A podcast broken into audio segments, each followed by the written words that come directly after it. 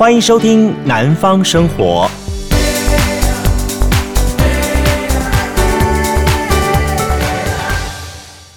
嗨，大家好，欢迎收听今天《南方生活》，我是杜伟。今天是二零二一年的七月十三号，礼拜二。在今天节目一开始，先跟大家说一声啊。大家辛苦了，为什么呢？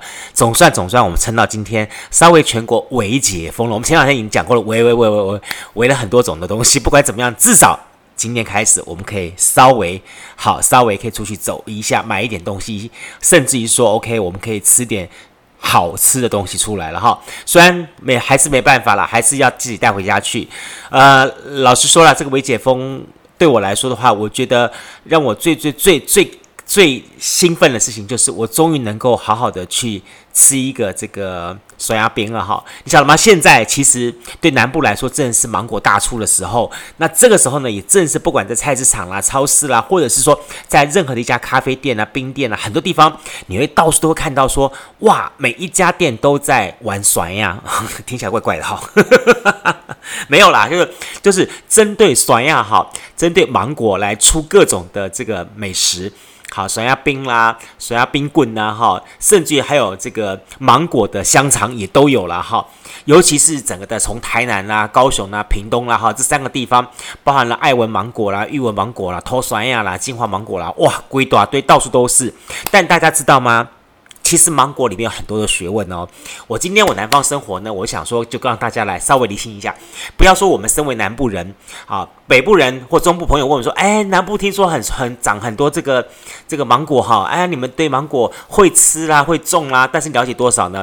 好，我今天让大家既然叫南方生活，我们让大家稍微了解一下。所以我跟大家先理清一个概念，你知道吗？就说台南、高雄跟屏东三个地方。产跟种最多芒果的地方不是高雄跟屏东，是哪里？是台南。台南的芒果其实是最多的，台南最多就是爱文芒果啦，还有金华芒果啦，还有托酸鸭这三种最多。那屏东来说，就是以托酸鸭跟这个爱文芒果卡贼。高雄的话，就是基本上是以金华芒果为主。好，芒果它自己本身来说的话，你看包含了有矿物质啦、维生素 B 啦、啊、呃、维生素 C 啦、贝塔胡萝卜素啊，甚至于包含了水溶性的纤维等等这些东西。那感觉其实对我们身体是蛮好的，可以多吃芒果。但是我要提醒大家，嗯，芒果吃多了还是会胖的，没错。一颗芒果那个布瓦金半斤重，大概可以是一碗饭的热量。所以你可以看到很多夏天有很多女孩子哈，就是单独单吃芒果就不吃饭了哈，单吃芒果。那整个夏天大概从五六月份从脱酸叶开始，一直到九月份的话啊，大概是凯特芒果整个店后全部出出来哈。啊，你要问说说，哎，芒果怎么来的？这个哈，我真的有去 study 过。芒果其实不是我们台湾的。啊，这这是真的哦！很多人讲是说，那如果偷耍啊偷耍，那台湾自己自产都是我们自己开始有芒果。芒果其实不是最早的芒果是在哪里？是在印度跟缅甸，好，这个交界处的地方。大概在那个时候，将近到现在有将近四千多年的时间历史的哈。然后印度呢，他们种了芒果之后呢，就先传到整个东南亚地区。下面传完东南亚之后，再传到什么非洲啦、美洲啦、澳洲啦这些地方，传一传传了。大概在西元十七世纪，在明朝的时候。明朝嘉靖年间，好，嘉靖的时候呢，正是由荷兰人传进了台湾，而且他选择在台南的，好，台南这个地方引进，然后在六甲的地方来种，后来慢慢推广到什么关庙啦、白河啊这些地方，东山啦，好，慢慢也推广到了新化，然后再从台南往外去延伸。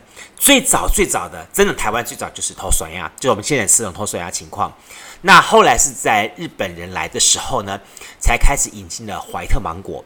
好，怀特芒果老师说它长得常常像香蕉芒果一样，有这个名外号。但是，呃，这个东西很难种，因为它的纬度跟温度的因素，呃，不太适合，所以变了很多地方种这个所谓的怀特芒果，只是把它当做是一种观赏性的芒果。真正真正台湾大出芒果种芒果普遍推广的话，大概是在民国四十年之后。这要感谢美国人，因为什么？美洲比我们先种出芒果出来，然后我们从美国把引进进来啊，引进了什么品种呢？最重要就是爱文芒果品种。那像其他包含像海顿啊、圣心啊，或者是说像凯特等等等等，慢慢慢慢的就推广起来了啊。说着说着说着，看啊，我的口口齿就生津了。我我真的很喜欢吃芒果，所以我今天聊起来特别兴奋。然后我也希望把芒果的一些故事。能够跟大家来分享。那你要跟我提到说说芒果，爱文芒果是台南嘛？那爱文芒果当初的怎么来种出来？我们刚刚已经听到了，所以说一开始是庆在明朝嘉靖年间，荷兰人引进偷酸呀。那爱文是怎么样情况呢？爱文其实是美国，美国人的种，然后大概在一九六二年前后那个时候被引进到台南。那第一颗哈，第一个。种芒果，爱文芒果树，然后被称之为是爱文芒果之父的，是这个郑汉池老先生。好，现在他他还在哦，他还在哦，哈，是台南玉井的。当时据说他种了一百棵，然后死了在九九十几棵，只剩下一两棵而已。后来他不甘心，再种一百棵，就慢慢慢慢的，哎，越来越大越大。那大家就称之为他是爱文芒果之父。那目前这一棵母猪第一棵种的树，然后以及好，那老先生都在。好，有机会的话去诶，艾文去吃艾文芒果，在玉井乡吃艾文芒果的时候，可以去拜访一下。老先生年纪很大了哈。诶，那你要说，刚才我杜伟讲了半天，怎么听起来没有金华芒果呢？有，我跟大家讲，金华芒果就不一样了。金华芒果是咱在地哈，我们在地的台湾农民自己是自己去去生制出来的。好，那这要说到什么？说到我们金华芒果之父，他是谁呢？就是黄金黄老先生，嗨，要记得哦。爱文芒果之父是谁呢？是郑汉池老先生。那高雄的好六龟哦，六龟是金黄芒果的故乡。那六龟的那个农民哈，这个是好黄金黄老先生呢，他就在一九八一年，在民国七十年左右，他用这个怀特跟凯特好两个交配而成的那。慢慢的就种出了这个金黄芒果。目前最台湾最大的金黄芒果种植区就是在高雄，然后特别在六龟地区，真的很大，真的很大。好，嗯，金黄芒果跟爱文芒果基本上这两种芒果不太一样。金黄芒果的话，它的口感比较细腻，好细致，好啊，生滴生滴。然后呢，这个金黄芒果的感觉呢，它是它多好，很肥大，然后。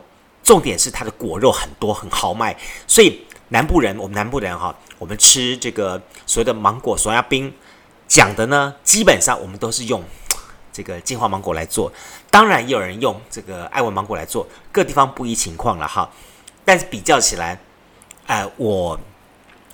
讲的讲的讲的要流口水了哈！我真的很喜欢吃金黄芒果，为什么？因为我在高雄六龟办活动办了十几年哈，每一年的时候，我从夏季的时候我就开始看到树上那个金黄芒果一颗一颗一颗的，好等啊等啊等等等，终于等到了哈六七月份的时候可以开始大吃特吃了。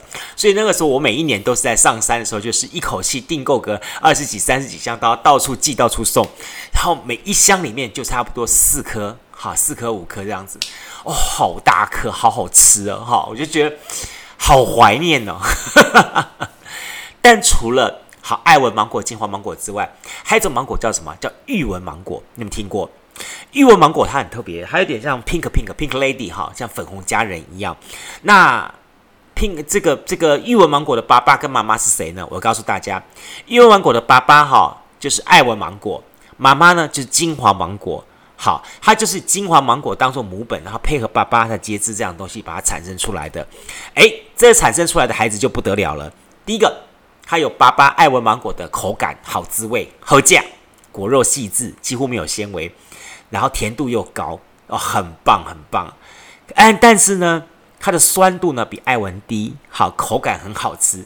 但最重要的重点就是，它短短的大的又像妈妈一样。然后果实的种子又比较小，所以呢，它几乎可以说是有了爸爸跟妈妈两个的优点出来。不过呢，最近哈又搞出个新的芒果出来，我不知道大家有没有注意到水蜜桃芒果，听过没有？水蜜桃芒果据说是属于红龙芒果的一个旁支了哈。但不管怎么样，由于它的香气有股水蜜桃的味道，所以大家开始诶，好像吃起来很不错，就开始注意到这个东西。还有绿色的芒果，你有没有听过？好。那还有一种芒果叫做下雪芒果，下雪芒果呢是陈金展先生，好，这又是在十几年前研究研发出来的新的芒果，那跟高雄农改场研发出来的，所以你会发觉说，不管从以前到现在了哈，芒果芒果芒果，基本上它一直不断的在演进，从最早的偷酸呀哈，这荷兰人引进的，到后来的爱文芒果啦、金黄芒果啦、好下雪芒果啦、玉文芒果啦。好，甚至于说，现在来搞新的一个叫什么水蜜桃芒果啦。好，口感真的是多样变化。芒果在这些年已经成为台湾一个很重要、很重要的一个代表性的作物。那很多的国外的朋友，特别是日本人，哦，疯芒果疯到狂，真的是。我出国几趟之后才知道，说日本人跟韩国人这两个国家真的疯台湾的芒果，疯到会会抓狂、会发疯的地步。所以呢，他们每一年都很希望能够到台湾来追芒果。所以呢，我们得我倒是觉得台湾可以好好运用到这一点。将来有机会的话，那在日本跟韩国去好好推广台湾的这个芒果文化跟芒果的呃美食吃食，应该是个不错的。呃，在我们的 COVID-19 疫情结束之后呢，对这两个国家来说是一个很有利的吸引之道。我觉得大家可以好好思考一下。那我们都一直在讲芒果、芒果的美食、芒果的好吃的东西，但你知道吗？其实啊，全台湾、全台湾有一个关于芒果精的故事。好，这个传说故事，它的发生点就是在高雄，在哪里呢？高雄的红刷凤山这个地方。你有没有听过血芒果？哦，听得哦，嘎噔顺起来，或者是说所谓的这个芒果精哈大战城隍爷，台湾民间故事，你有没有听过这故事？没有听过的话，今天我节目上就跟大家好好来讲一讲这个故事。好，如果有机会你来高雄的凤山，或者是你本身就是高雄人的话，那你可以到凤山去。到哪里呢？可以到高雄的凤山分局，凤山的分局的后方。好，就是凤山的城隍庙。一，我们都知道说城隍庙一定是跟着这个城池在走的，所以你看台北有府城隍，新竹有府城隍。好，最早的时候高雄的左营有府城隍。好，后来因为凤山开城啊，所以呢再从凤山呢再从左营呢迁城，哈迁池迁到了凤山。那凤山也有府，它的府城隍。那在现在的，好就在现在哦，现在你还看到哦。在台南现在的这个凤山的府城隍的城隍庙的这个门口呢，这个地方，在当年哈，诶，有这么一个故事，好，就是一个这个芒果精哈大战城隍爷的故事。那据说，好，你现在到现场的时候，哦，还有一点点嘎楞顺哦。好啦，跟大家聊聊怎么情况哈。据说啦，哈，就说，呃，当年大概在乾隆过后，林爽文这个叛变事件之后，当时呢，曾经造成了非常大的一个，呃，就是到处去捕捉这个这个这个这个，虽然叛兵了哈，到处去抓抓抓叛兵，啊，抓到叛兵之后就立刻斩首示众，斩完这脑袋呢，就把头挂哪里晓得吗？就因为他们是城这个斩首的刑场都设在城隍岩。好，这城隍庙旁边这地方，所以城隍庙旁边有一棵这个百年的这个芒果树，所以呢，他们就把这个砍砍了脑袋的这个血淋淋头呢，就挂在芒果树上。哎，很奇怪哦，挂一颗，挂两颗，挂三颗，越挂越久之后，这棵芒果树越来越奇怪。怎么奇怪呢？第一个呢，它长出来的爽样特别红，特别亮，特别大。好，这是第一个很奇怪。第二个呢，我们都知道说。芒果树砍出来，其实它本来就有点红红的、红红的汁液的这样感觉哈。但是呢，据说了这一棵红芒果树呢，如果不小心割到它呢，诶，它会流出来汁液特别红，而且呢，你不小心把它弄折断它树枝，它会的沙沙沙沙沙沙沙沙沙，哎，树叶树叶会抖这样情况。所以时间久的时候，大家呢就哎呦，刚刚就这样说说。哎，少一点哈，尽量少一点去去靠近这里哈。哎，小心一点。那当老老老西多郎哈都这样告诉小孩子，要小要小心一点。然后呢，时间久了这样子，大家也就慢慢慢慢慢慢就是有记得，但都忘掉。有一天呢，就说有个。好，这个卖高雄，高雄为什么没没修霸掌？我之前讲过，对不对？高雄拍谁？高雄就是没霸掌嘛。好，所以这个故事当中，偏偏要扯到一个高雄没霸掌的小贩，我也不知道为什么。好，呃，可能霸掌比较适合吧，比较适合这个故事情节发展吧。不然你说没挖过诶，或是被倒灰，也也蛮奇怪的了。哈，好了，不管怎么，就是没霸掌。没霸掌的今天才霸掌霸掌香了哈，肉粽哥了哈，就是从早卖到晚，卖卖卖卖，因为他挑蛋嘛，啊挑来挑去又天气又热，然后想要卖卖这霸掌，卖了半天卖不出去，怎么办呢？就很就很急呀、啊，就因为太阳又大，就只好坐坐在城隍庙面前，想着说怎么办呢、啊？哎呀，我的巴掌卖不出去怎么办呢、啊？啊，天气又热，就坐在刚好就坐在这棵这个芒果树底下，就在在那边想啊想啊想。哎，没想到旁边的芒果树哦，突然传出个声音说：“我被夹巴掌，我做妖威了！我被夹巴掌，我做妖威了！”哎呦，这小贩就想说：“喜相是谁呀、啊？是谁呀、啊？”好，没想到这个声音跟他讲说：“我人在树洞里面。”好，就是这棵树的树洞里面，然后你把蚂蚱丢到树洞里面之后呢，哎，我的家丢啊！哇，这句话说的浑身真的是起鸡人水。到现在我听起来我就觉得鸡人水。这故事已经几百年以前的故事了，不晓得真的假的，但是我自己是已经起鸡人水，而且确实是有这个地方我去看过了。好，然后哎，没想到他就把巴掌啊丢进去这个树洞里面去，哎，这树洞里面还会吐两个铜板出来给他，然后。小贩一看到就有点吓到，就赶紧回家去了。好，回到家里面，没想到这故事有一样的发生这样情况，就是他拿到这个铜板，回到家里面之后就变成什么？变成冥纸。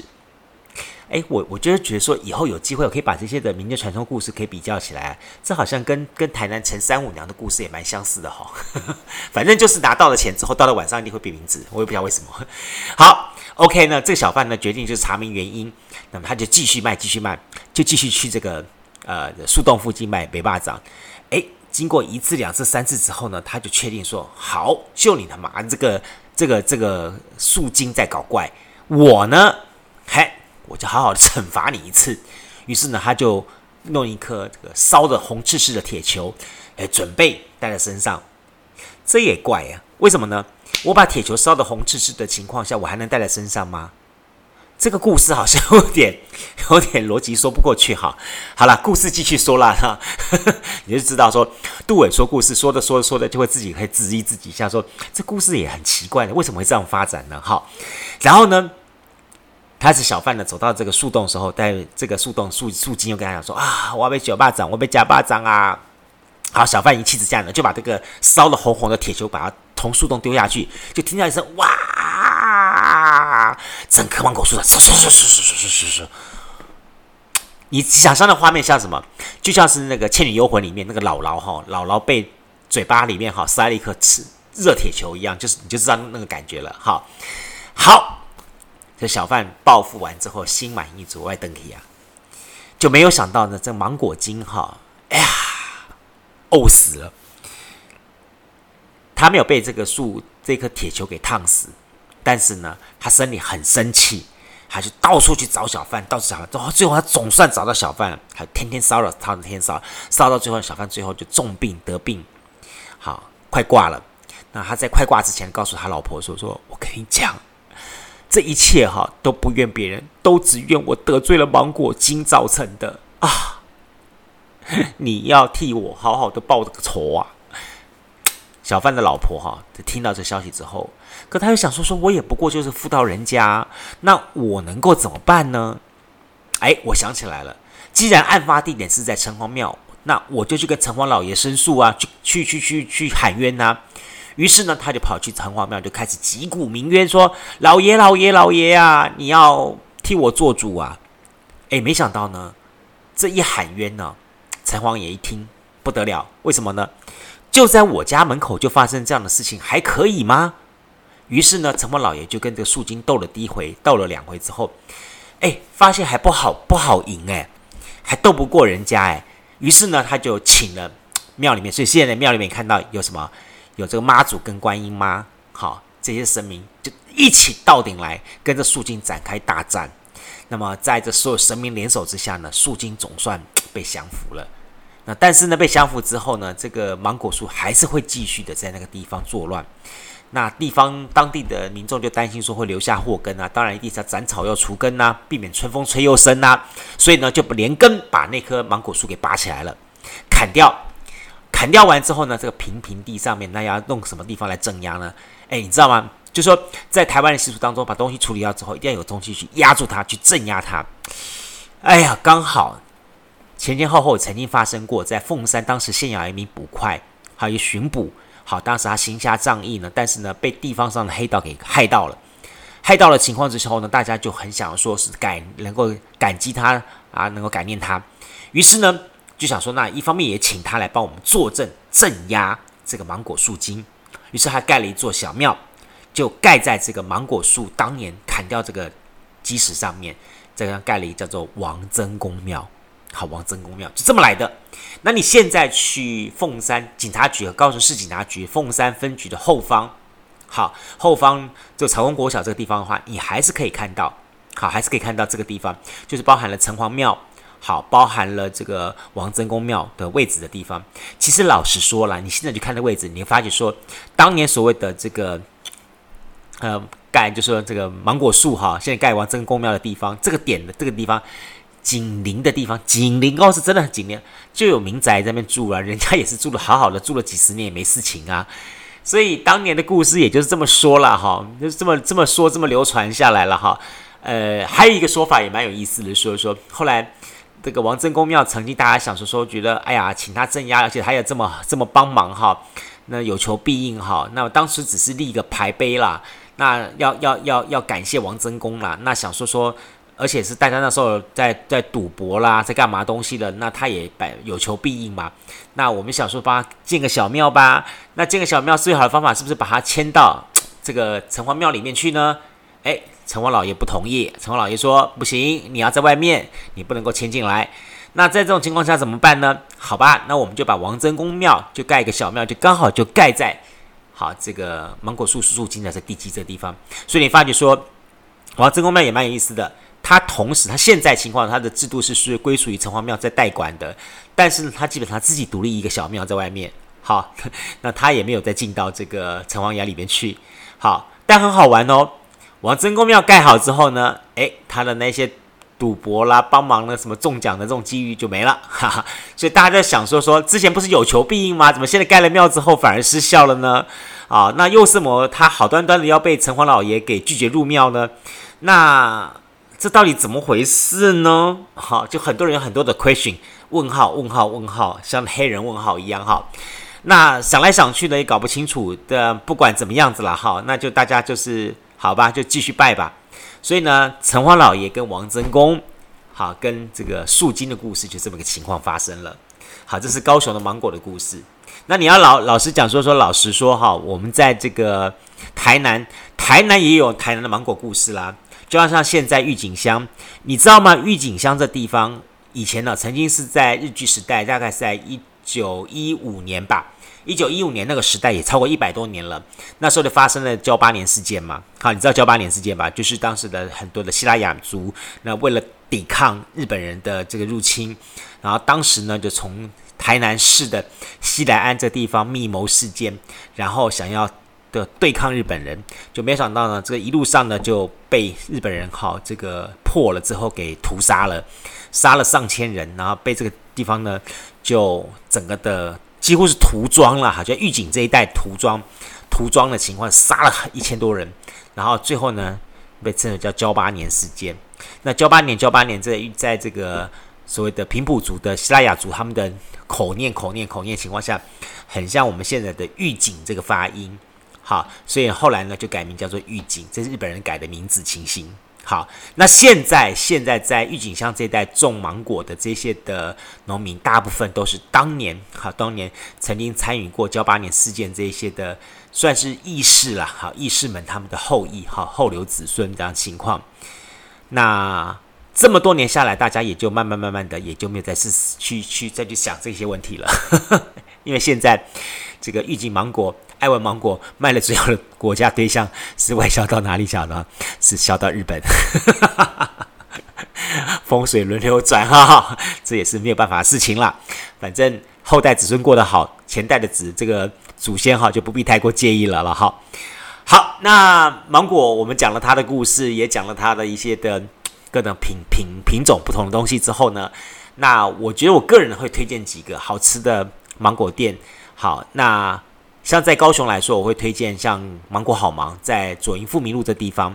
那芒果好芒来说的话，他会把芒果切得像这个艺术品哈，玫瑰花片一样，很漂亮，撒了那个细细白粉一样，又好吃又漂亮哈。就是芒果好芒在富民路这地方。那另外呢，还有芒呃，有个它的超级的厉害的是呃芒果咬咬，好，芒果咬咬就是把芒果加上这个蜜蜜哈。秘制过的这个珍珠混在一起，这样吃起来 Q Q 灵动灵动的哈，特别好吃哈。这是夜月堂手做的雪花冰，好，在这个地方你也可以去尝尝看。夜月堂，夜月堂是在三民区的天祥路这一带，那可以尝尝看，这是夜月堂的手做雪花冰，好，我会推荐给你。那另外呢，在芒果恰恰，好，芒果恰恰在新崛江店这地方呢，它本身有一个芒果雪花冰，好。就叫做金牌情人，而且听说这个金牌雪花冰呢，是林书豪当年来台湾打球的时候，一口尝到了这个这一家店的这个芒果恰恰的这个这个雪雪花冰的时候，就觉得哇，天下美味，天下美味，你不来投资吗？这么有钱，好了，其实真的很多很好吃的东西会提供推荐给大家，有机会来高雄多尝尝，多吃吃，台南。我也知道有很多很不错的冰店，但我不敢推荐。为什么呢？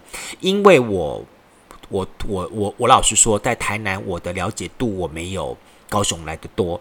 那我怕我推荐的，到时候我想，因为我认识很多台南朋友，每个人都有一套自己的真章，就好像我前不久介绍的那个鳝鱼面一样，那个那个基本上是我老板，好，我老板石老板他的最爱好，那他他的他的爱，我就推荐给大家了。那我自己是不敢乱推荐的，因为我真的不懂。我因为台南的美食真的太深了，太广了。那我不敢乱讲台南的美食的部分。好，好啦，那有希望，也也也希望的话，大家有机会的话，哈，来南部，不管是来台南、来高雄、来屏东的话，都来吃吃哦。这个季节刚好是吃芒果的季节，嗯，这个地方的芒果可以一直吃吃吃到九月份，所以欢迎大家稍微微解禁、微解封之后呢，到南部来。来尝尝我们的芒果，那不管是芒果冰啦、芒果汁啦、芒果泥啦、芒果冰沙啦，各种类型的芒果，甚至芒果香肠啦，一直吃吃吃吃吃吃到九月份之后呢，还想吃芒果，即便没有芒果的话，没关系，我们还有芒果干呢。这样了解了哈，然后我们还有芒果冰砖呢。所以不管怎么样，今年一定要吃到芒果，你说是不是呢？好了，非常感谢大家收听我们的这个七月十三号为您播出的《南方生活》。那你自己最喜欢吃哪一种芒果呢？哪一种芒果冰？又是推荐哪一家的芒果冰店呢？诶，留个言给我吧，让我能够跟大家来分享一下。特别是台南的朋友，呃，老实说，我对于台南我不熟悉，所以我很需要大家 support 支援我。OK，当然，高雄跟屏东的朋友的话也可以啦。如果你有什么样子特别的，觉得你觉得我真是一家比杜伟你推荐的好，这个芒果冰还要更好吃，写出来给我，好，让我下次跟大家来分享。OK，好啦，感谢大家，也别忘记了，除了在我们 Apple Podcast 可以留言来收听我们节目之外呢，另外呢，你还可以在我们的 FB 哈，脸书粉丝团南方生活，或者是 IG 好，都可以找到我们，Instagram 找到我们，然后帮我们留言，好。非常期待大家多多留言跟我们互动，让我在节目当中有听到大家的声音，那么有更多的机会把大家所想要知道的东西，那像今天好，我我知道这个芒果的传奇故事，跟大家来分享一下。好，感谢大家，我们就。明天的节目当中，七月十四号再见喽，拜拜！加入南方生活，勇敢选择过生活的开始。欢迎关注南方生活 Spotify，以及按赞、留言、分享脸书粉丝团。南方生活，我们下次再见。